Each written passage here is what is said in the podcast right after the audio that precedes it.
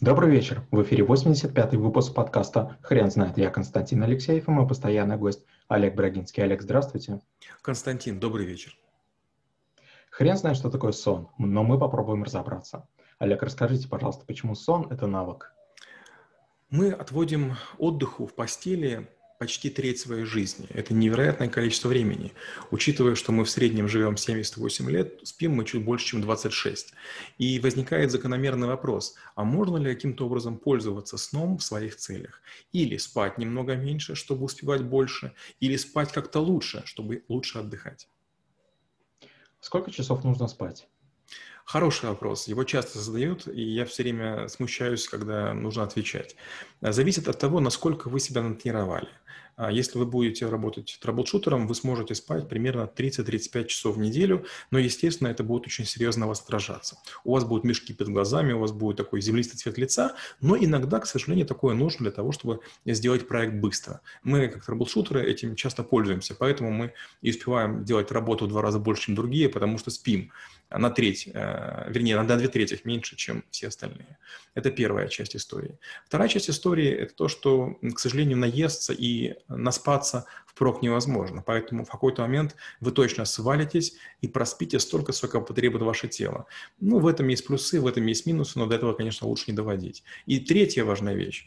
А, нельзя доходить до того, чтобы у вас были галлюцинации. Как только вы будете мало спать, у вас будет какая-то заторможенность, вам будет казаться, могут какие-то лишние шумы, вы можете стать гиперактивным или, наоборот, гиперпассивным. Вот это, конечно, уже не, не та история, нужно обязательно откатываться назад и высыпаться существенно дольше.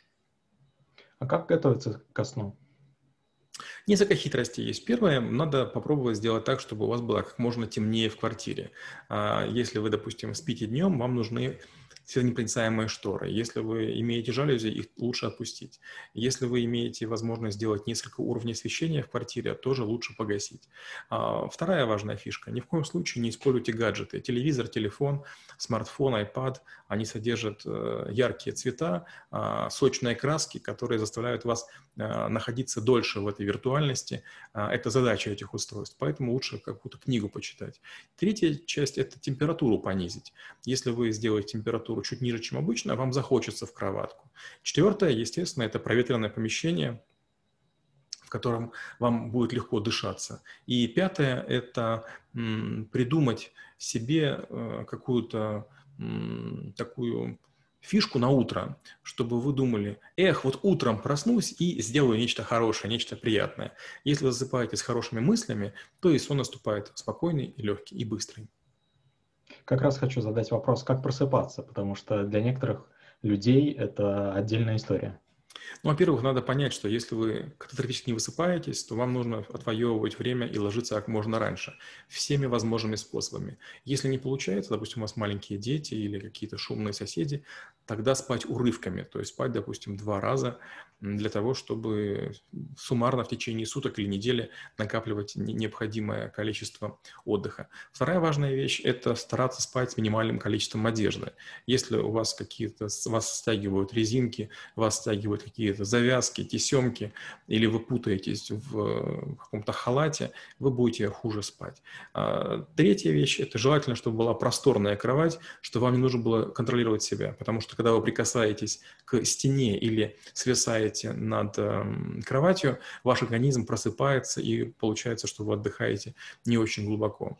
А четвертая важная вещь – это обязательно провести процедуры гигиенические. Если вы там, хотя бы умоете лицо, руки, а если есть шанс еще и ноги, вы будете проще засыпать, проще засыпать и вам будет легче вставать. То есть вы будете не, не мореный вскакивать, а такой свежий, свеженький, как огурчик. Ну и пятое – это придумать себе какой-нибудь утренний ритуал. Может быть, пахучее кофе, может быть, чашечка горячего шоколада, может быть, что-нибудь другое менее вредное. Я знаю, что вы спите 4-5 часов в день. Скажите, а вы долго привыкали к такому режиму? Да, долго, и это получилось, можно сказать, случайно. Я учился сразу в двух вузах, я учился работать сразу на трех работах, я постоянно лавировал, я постоянно был в движении, то ездил в метро, потом через время стал ездить в машине на заднем сидении, и поэтому я спал и в метро, и на заднем сидении, доходил до того, что я и на работе спал, и на парах спал, то есть хоть и, и, и мало сплю, но я каждую свободную секунду э, этим пользуюсь. Бывает такое, что я чувствую, что голова болит, отклоняюсь и говорю, ребята, извините, работаете без меня. И прям при всех могу поспать 15-10 минут и потом работаю. Но да, в целом сплю не очень много. Но в этом хорошего ничего нет, и никому я такой жизни не рекомендую.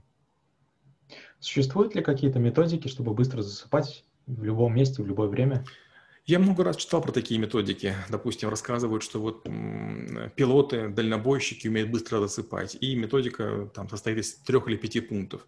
Первое – это плотно закрыть глаза. Второе – закатить глаза вверх, а зрачки, как будто вы, вы кукла, которую положили на бок. Мол, в таком состоянии они находятся во сне.